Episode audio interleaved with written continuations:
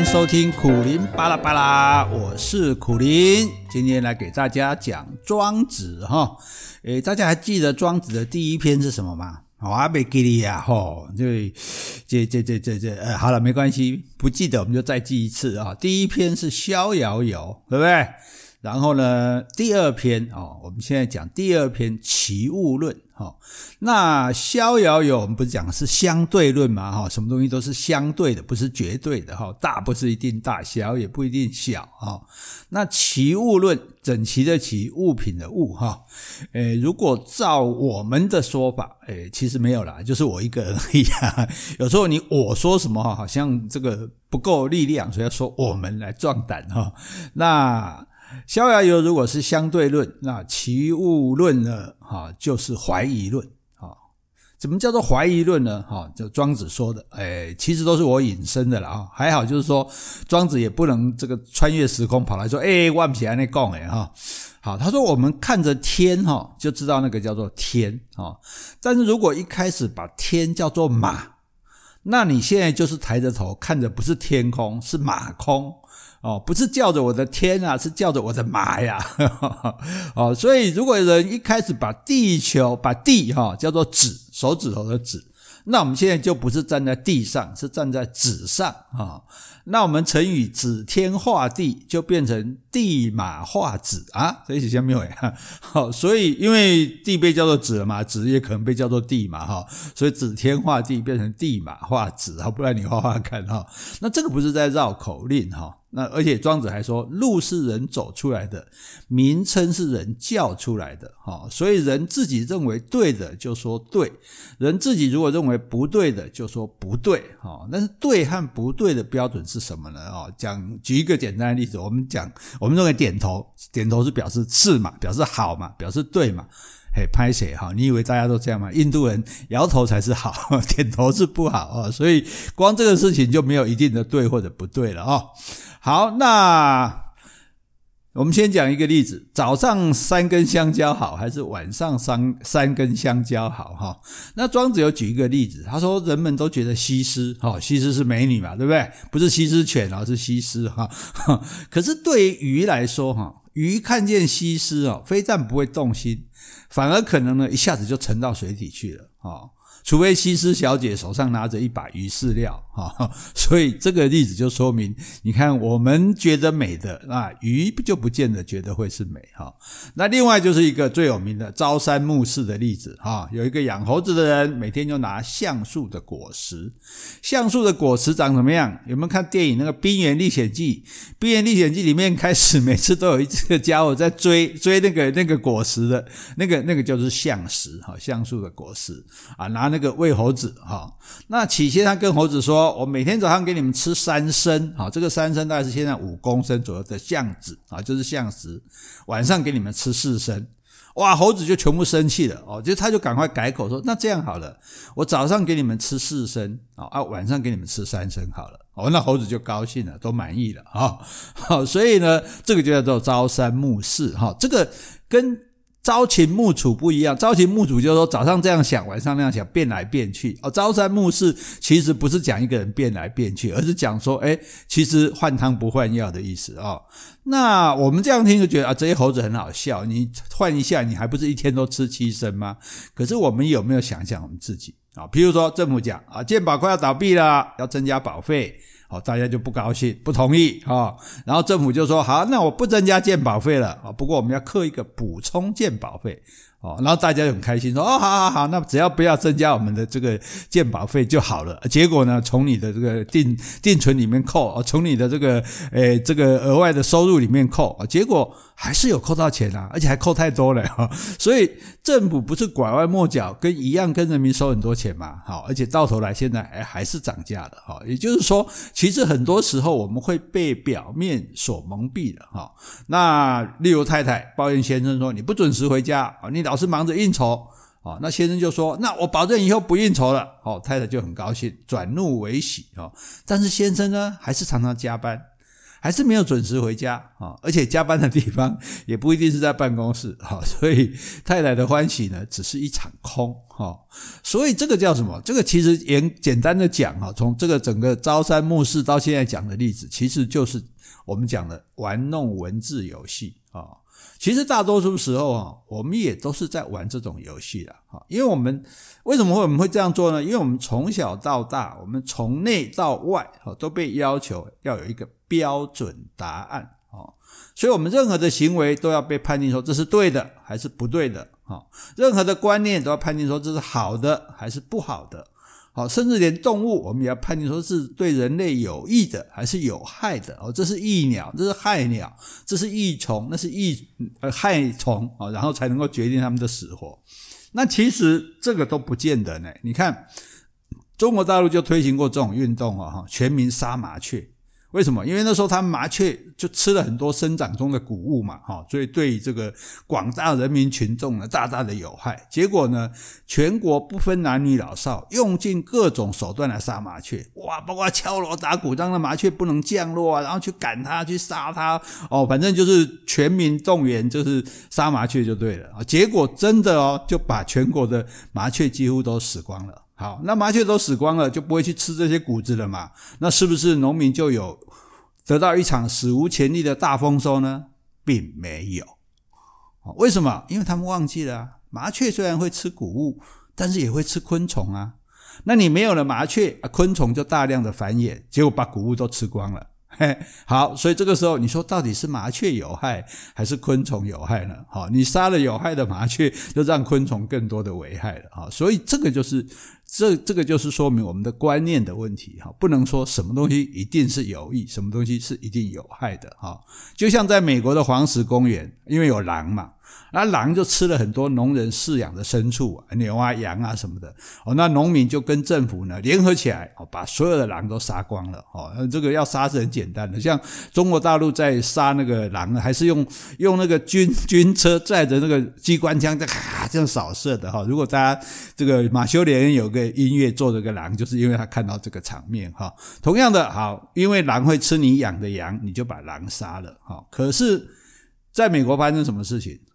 过了那么多年以后啊，黄石公园已经都没有狼了哦。他千方百计的把已经绝迹的狼，哎，从因为已经没有了嘛，哦，在加拿大还有，从加拿大引狼入室入园，哎，把狼引到黄石公园来。啊，你开什么玩笑？狼不是很可怕吗？对不对？会会吃吃这个牲畜吗？你为什么还已经好难好不容易没有狼了，你又把狼搞进来？因为没有了狼，鹿就大量的繁衍。啊，那鹿太多哦，就把很多植被都吃光了，严重破坏整个区域的生态平衡。哦，那搞得所有的动物都不好过，所以呢，还是要把狼请回来才行。哦，所以要有狼，狼要吃掉一定数量的鹿。哦，然后这个鹿呢，才不会吃，才不会吃掉太多的这些植物。哦，草啊什么的。哦，然后呢，你因为植物太少了，草太少了，其他的小动物、其他的昆虫也会活不下去。所以整个生态的平衡，它是有一定定律的啊。所以。你要说谁有害啊？你这个时候你还好意思说是狼有害吗？结果你还把狼请回来了哈！你要说有害，搞不好是人最有害的人。你因为你要养这些动物啊，你要开垦这个草地啊，开垦这些地方，造成了这个这个大自然资源的这个被你破坏了哈。所以呢。这就是一个思考上的问题啊！什么是好的？什么是不好的？什么是有益的？什么是无益的？我们其实都值得我们去想一下。干木一样安呢？哈，我们只要去想一下干木一样安呢的话哈。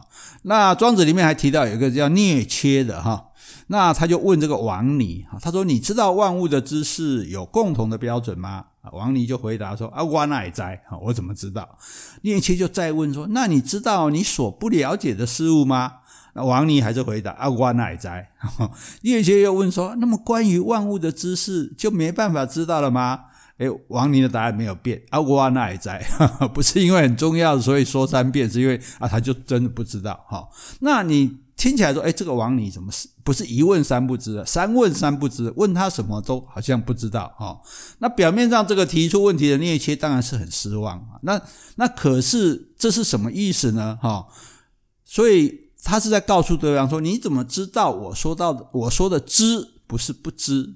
你又怎么知道我说的不知就是知？哎，啊，潘写又来绕口令了哈。好，所以这个王尼这个时候就在对着这个似懂非懂的聂切。他为什么要说我不知道呢？因为你说你知道，也不见得真的是知道哈。所以他说：“我问你啦，人如果睡在潮湿的地方，那可能会得到关节炎。”啊，可是泥鳅会吗？不会啊，对不对？泥鳅都在潮湿的地方。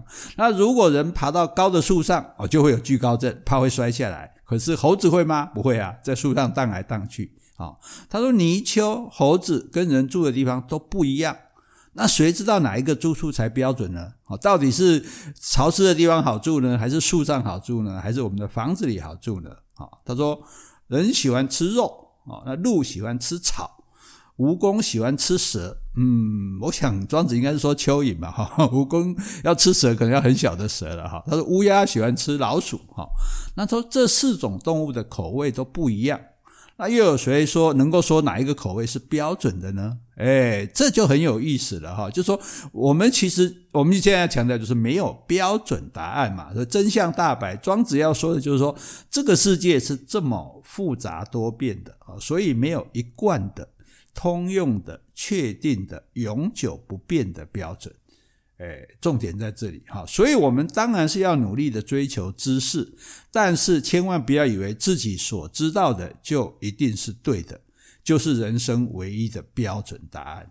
这个就是我们讲的这个起物论是怀疑论啊。我们对人生的我们所知道的一切，我们都要存着怀疑的心理啊，就是就要想说，我可能是不对的，我不一定是对的啊，不能说哦，我就是对的啊，然后非常的固执，然后就不接受任何新的讯息，接受任何的改变哈。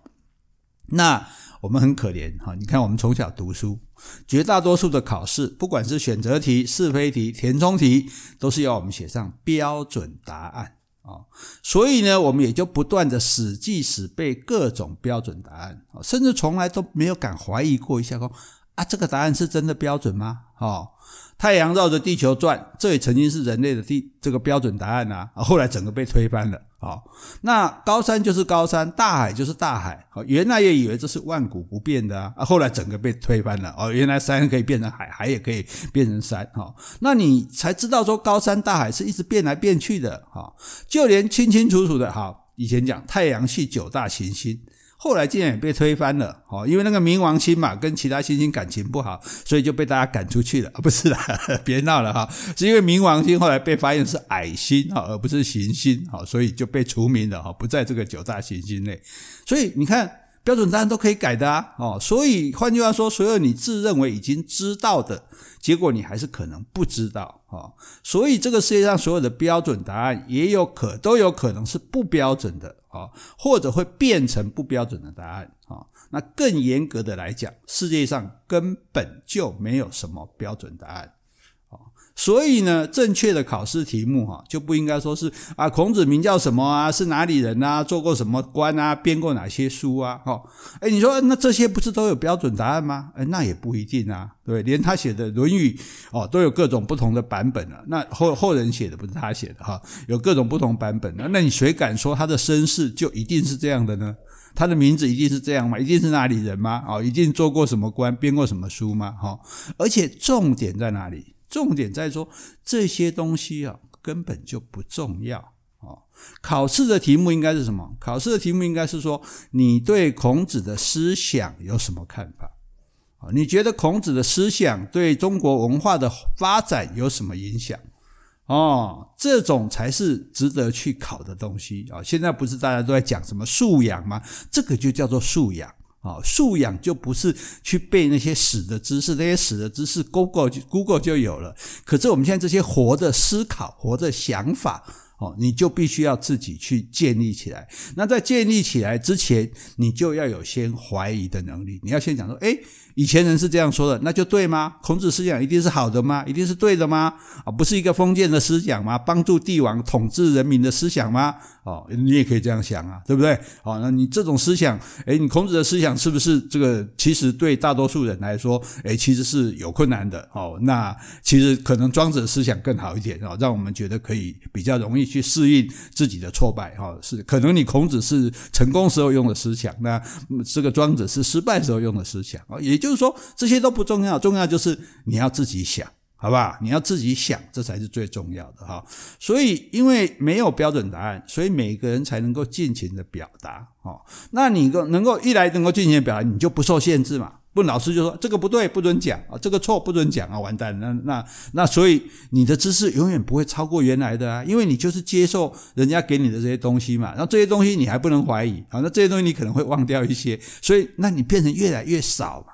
你的知识是不是就越来越越少了？那就不对了。所以，因为你有这个怀疑的能力，说这哎干嘛呢？哦，你先有干嘛呢的想法的时候，你说那我给他看买，我多看一些，好，所以我就多去吸纳其他人的看法。哎，看别人怎么讲的，哎，别人觉得哎，他这个东西啊，就讲孔子好了。可别人觉得哎，孔子某一点喝哦，或者别人说哇，孔子很伟大，你们怎样？完了完了，好，然后呢？就是因为每个人都表达自己的想法，然后每个人的想法可以互相的交融、互相的影响，这样才会汇聚成人类全体的智慧与文明啊！都喜欢你啦，哈！所以，我们这个这个其实就是告诉我们说，对于知识的态度，哈，对于所有的知识，尤其是所谓的标准答案，哈，我们都要先存着什么心？都要先存着怀疑的心。啊这才是我们求知的不二法门。所以庄子在告诉我们，哈，这个朝三暮四。庄子在告诉我们说，哎，这个每个人的每个角度，每不同的角度、不同的立场，就会有不同的想法。哈，所以我们就连西施，哈，你觉得是美的，别人也不见得是美。啊，而所谓的名字是人想出来的，我叫它是什么，它就是什么。但是别人叫它不是什么，就不是什么。所以我们不要那么轻易的认为，什么东西就是对不对，什么东西就是好不好。啊。什么东西就是是与非哈，我们要抱着这种，至少经过我们自己的思考之后哦，然后我们才觉得说，哦，这个东西是这样的哈，好，那我接受它了，那才是真正的属于你的这个知识，属于你的智慧哈，好。那我们就顺便讲一下，刚刚讲那个西施嘛，哈，我们不是有说沉鱼落雁嘛，闭月羞花嘛，哈，这是用来形容美女人很美丽，哈，所以这个鱼看到这个美女，哇，觉得自己很羞愧啊，这个就沉到水里了，啊，雁天上的雁啊，那个大雁的雁看到了，觉得啊很羞愧，就掉下来了，哈，月亮看到那个美女，哇，觉得呃自己。比不过他啊，就月亮就关起来了哈，月亮不知道怎么关了哈，可能被乌云挡起来，然后花都觉得很羞愧，就低下头去了哈，反正就是纷纷的，就对于这个美女哈惊为天人啊，然后自叹不如啊，就就都失态了或者羞愧了哈，甚至还有人拿中国的四大美人来对应，说沉鱼的是西施，落雁的是王昭君，闭月的是貂蝉，羞花的哈。哎，是还有一个人是谁？哦，杨贵妃。哈、哦，对，所以，哎，这个不是标准答案。哈，这重点说，no no no。哦，前面庄子不是已经举例了吗？鱼不是因为西施的美貌才沉下去的。哈、哦，那最好玩就是说，其实我们之前不是一直讲过很多成语，像什么啊，沆瀣一气啊，更正一下啊，谢谢这个听众朋友哈，不是沆瀣一气，沆瀣一气啊，或者罄竹难书啊，跟原来意思都不一样。沉鱼落雁是。唐朝的宋之问写的《晚沙篇》，真路上人，他写说：“鸟惊入松萝，鱼畏沉荷花。”哦，鱼是因为害怕呢，鸟是因为惊恐哎，所以原来的意思，沉鱼落雁意思是这些鱼、这些雁。他们看到很害怕，所以才跑掉的。所以沉鱼落雁本来是用来形容丑女的，就是这个女生丑到鱼都沉下去了，雁都落下来了哈。那可是大家现在用来形容美女的，哈，那我请问你，哪一个才是标准答案啊？啊，没有错。照庄子的意思，这个世界本来就不应该有标准答案。哈，那如果照我的意思哈，其实不管美女丑女啊，只要手上没有拿着饲料哈，对鱼来说都还不如水面上的一只小虫，当然不如就沉下去啊！你光丢啊不丢？好，这是跟今天跟大家讲的啊，庄子的这个齐物论，也就是怀疑论啊。我们这个世界上没有标准答案啊，请大家记得这句话，谢谢啦，拜拜。